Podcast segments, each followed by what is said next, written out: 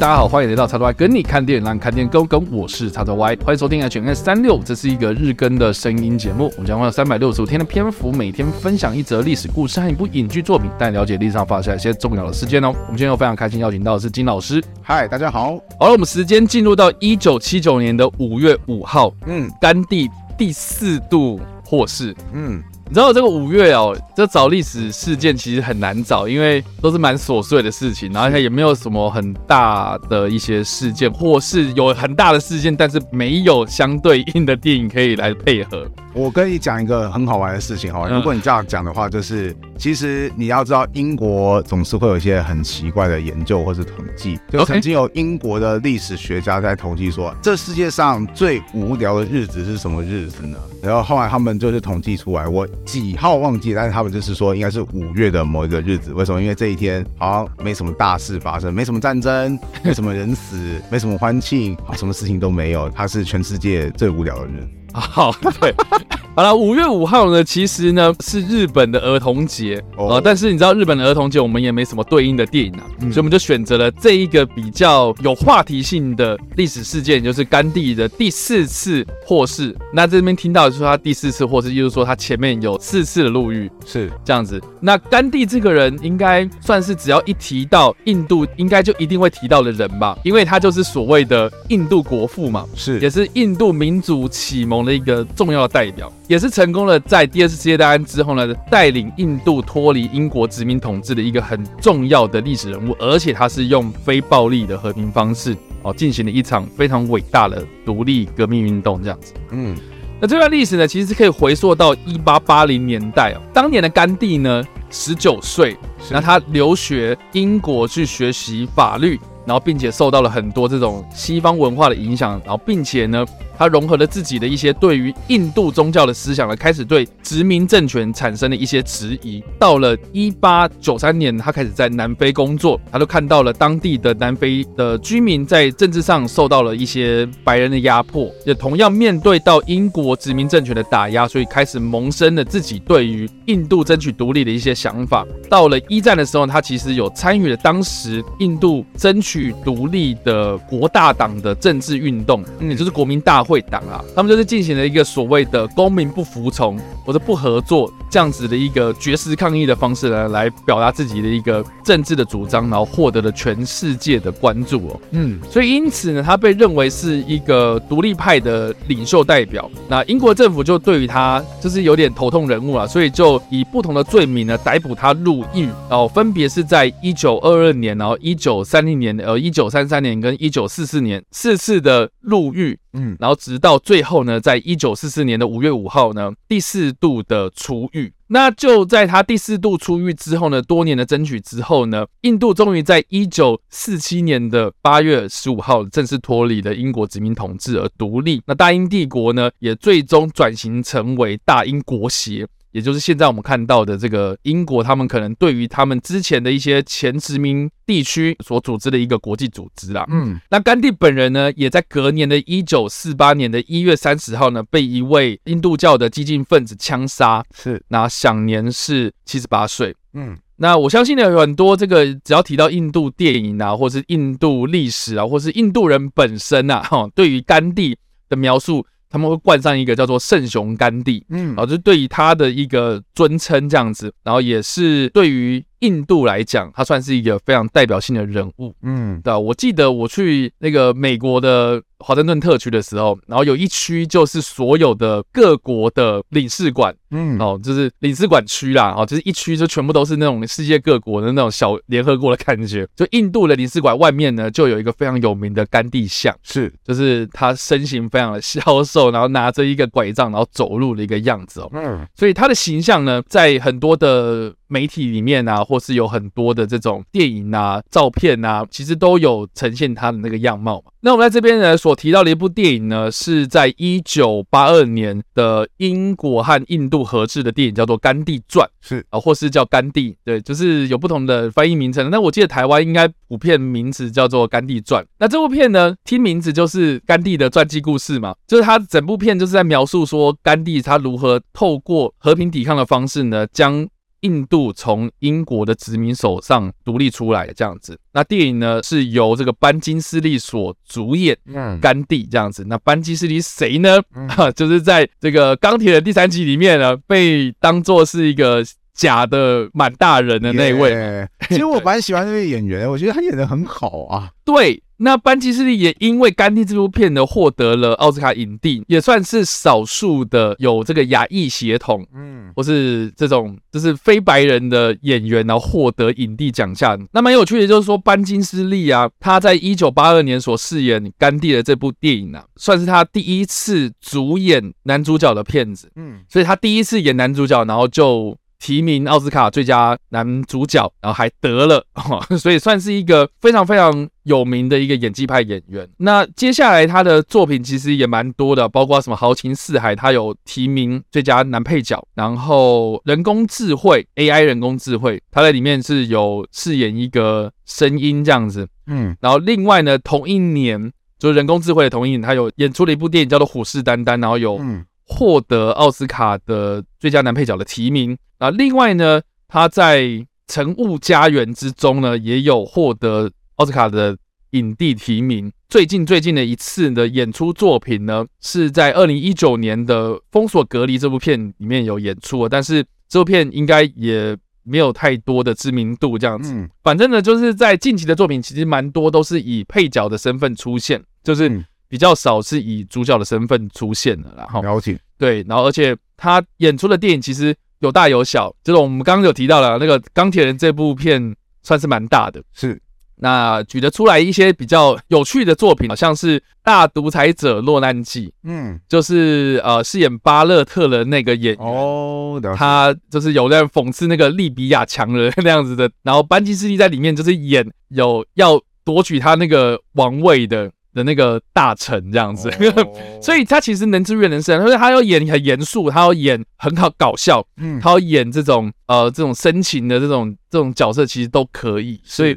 算是一个很有趣的一个演员啊。嗯嗯嗯对，嗯。那我们回到《甘地》这部片呢、啊，那我们刚刚除了提到就是班金斯利他因为这部片而获得了奥斯卡影帝之外呢，这部电影呢也有让这个导演理查艾登堡路啊获得了最佳导演奖。嗯，那另外呢，这部片呢也入围了，包括呃最佳电影、最佳原创剧本、最佳摄影、最佳剪辑、最佳艺术指导、最佳服装设计，还有最佳配乐、最佳化妆、最佳音效等八个入围这样子，所以算是当年非常非常出色的一部电影作品哦。那这部电影我很小很小的时候看。哦，oh. 然后是我爸这个录影带时代的时候，有他买一整套那种奥斯卡经典片这样子，oh. 然后就跟着看，然后但是那个当时就是懵懵懂懂然后看，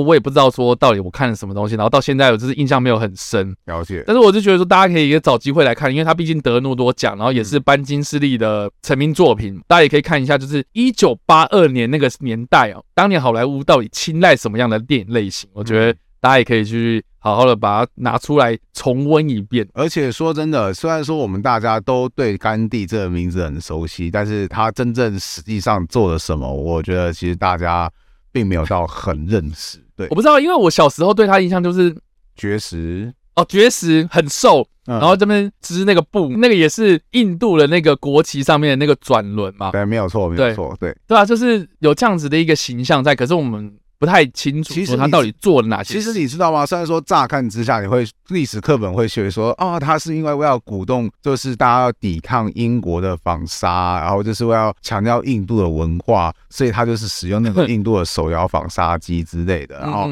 好像乍看之下好像很棒，但是其实事实上就是印度独立之后嘛的第一任总理，呃，其实就是实际掌政者叫尼赫鲁，算是甘地的弟子。他因为这个东西跟甘地就是有点就是闹得很不愉快，因为就是甘地他在这部分有点多，有点像是 你会觉得说有点是太过于理想主义的传统爱好者。他就说：“哎，你看，我们可以那个发动印度广大人力，我们印度人口不是很多吗？你看，我们家家户户如果都用这种方式来访杀的话，对不对？这不就是可以促进就业率，然后提升我们的生产力？你看，又算是一个反对英国表现，是不是一举三得？然后结果尼赫鲁就说：啊，我的老师是不是在这点上面就是有点就是太理想主义了？就是我们应该用工厂来生产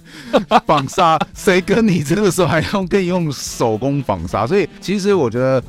怎么说啊？大家都会注意，大家都很容易注意到，就是说是甘地他就是哦圣雄啊，感觉起来他好像特别的就要打造印度的族群融合啊，然后很慈悲为怀。其实有的时候你也会觉得说，呃，我觉得人都是这样，是人就有人的盲区，是人就有人的盲点，对，所以就是甘地，我不否认他可能在某方面讲他品格非常的高尚，可是其实我觉得那个有时候可以透过一些东西多多认识他，说他到底实际上做了什么事情啊，以及其实人无完人，真的学历史要要有一个先见之明，就是人无完人，不然的话你很容易就觉得说，好像是不是哪边这个梦想破碎之后，其实。那种被欺骗感觉是很深的。现在我考你一个问题，我当初就考老师的时候，就是去学校考老师这个 OK 的时候，曾经碰过的一个考题哦。对，嗯、你知道颜志是谁吗？颜志，对，颜色的颜，智慧的智，你知道颜志是谁吗？哇塞，为什么突然来了一个这么偏门的一个人物？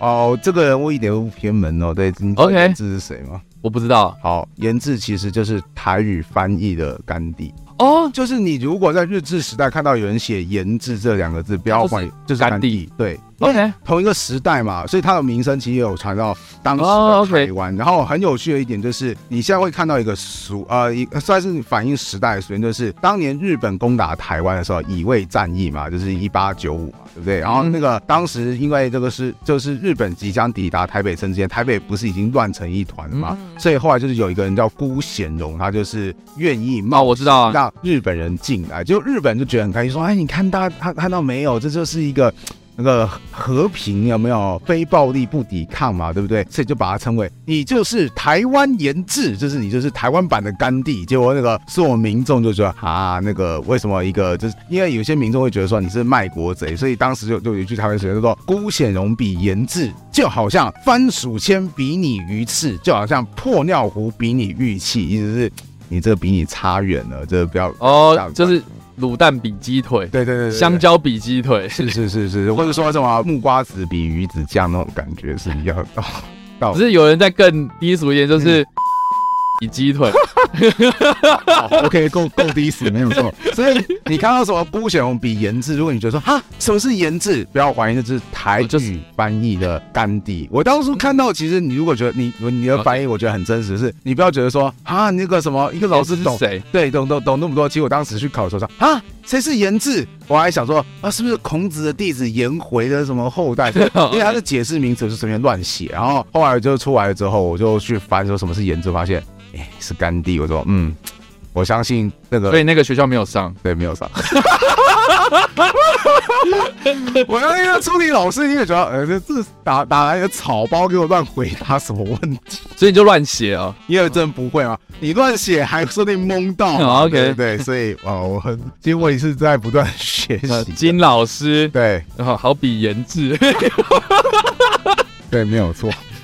不过啊，就是提到这个甘地跟台湾的一些渊源啊，嗯，呃，我觉得可以提个两件事情，是，呃，第一件事情呢，其实就是说这个蒋介石其实在一九四二年的二月四号到二月二十一号，嗯。是有以这个国家元首的身份，然后去出访印度，嗯、然后当时呢就有见到了印度的甘地，但是呢比较有趣的是说呢，名义上是国家元首，但是当年的国家元首应该是林森，对。对，所以这个蛮有趣的。但是呢，这次的这个访问呢，其实也是少见，就是中国有领导人，嗯，然后访问邻国印度这个地方，是，然后也是在这个世纪里面的，就是两大这个亚洲的。政权的领导人，他们有会面，这样。对，算是一个蛮有趣的一个事件呐。是，然后他们在这个会面当中呢，就是有针对一些国际外交的问题做一些讨论啊，包括呢，在上一个世纪还没有解决这个鸦片的问题，嗯，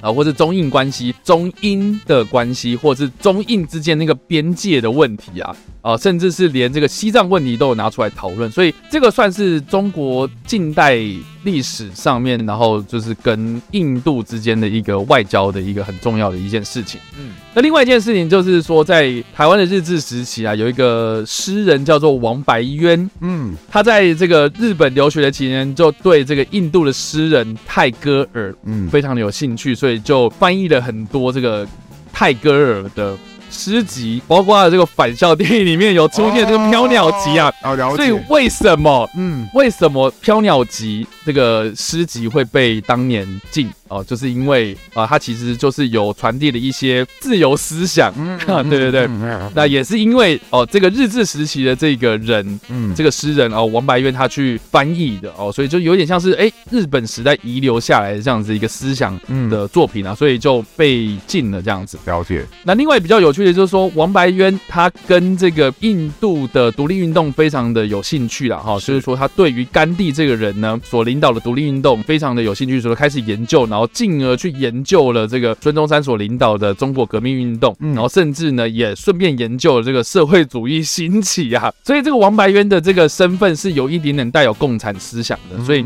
这也是再次的说明了为什么《飘鸟集》的泰戈尔的这个著作，哎，《飘鸟集》其实是还好，但是问题就是出在。这个译者身上了解，对，所以这个很多人都开始问说，哎，为什么《反向那部电影里面他读这个东西到底有什么问题？哈、嗯，它里面的东西其实都是在写一些比较感性的一些情感上面的一些抒发嘛，哎，那其实问题就是出在这个译者身上。了解。好了，那以上这个就是我们今天所介绍的历史故事，还有我们所推荐的电影。那不知道大家在听完这个故事之后有什么样的想法，或者有没有看过这部电影呢？都欢迎在留言区里留言，或在首播的时候工作互动哦。当然呢，如果喜欢这部影片或声音的话，也别忘了按赞、追踪我们脸书粉那、订阅我们 YouTube 频道、IG 以及各大声音平台。那我们下一次的 HNK 三六五再见了，拜拜，拜拜。